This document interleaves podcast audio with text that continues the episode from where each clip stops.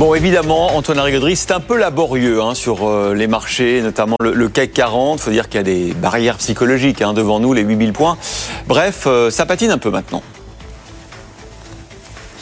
Oui, après une vague de résultats qui aura quand même été très très positive au début, un petit peu plus mitigée ces derniers jours, faut bien le reconnaître. On sent le CAC 40 tiraillé déjà, un petit peu en déficit de volume, hein, 2 milliards 6 hein, vendredi, c'est quand même plus trop la frénésie d'un coup. En plus, il y a des publications franchement plus partagées. On a vu euh, Saint-Gobain notamment kilosé un petit peu le CAC 40 vendredi avec une forte baisse qui a pesé sur l'indice, euh, qui termine en très légère hausse, alors que par ailleurs, l'Euronext Tech Leaders, notre Nasdaq, a, bien bien redémarré avec une hausse de plus d'un pour cent, que le DAX à Francfort était franchement mieux orienté et que lui, en ce moment, il va de record en record.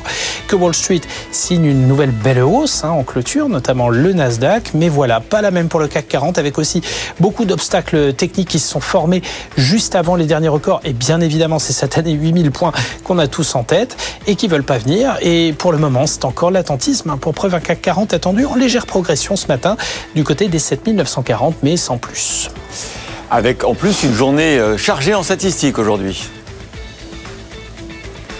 Oui, alors euh, le point d'orgue de la semaine sera vendredi avec euh, l'emploi américain, dont on aura sans doute aussi un avant-goût mercredi avec l'enquête ADP emploi privé et toutes les anticipations en matière de politique monétaire de la Fed qui vont en découler. Alors le gros titre vendredi, c'était quand même le fonds Apollo qui a un peu glacé tout le monde hein, en lançant un pari un peu fou, un petit peu costaud, mais pas si inintéressant que ça.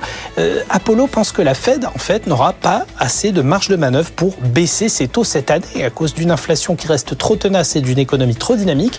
Alors ça, pour le coup, ce serait une sacrée tuile.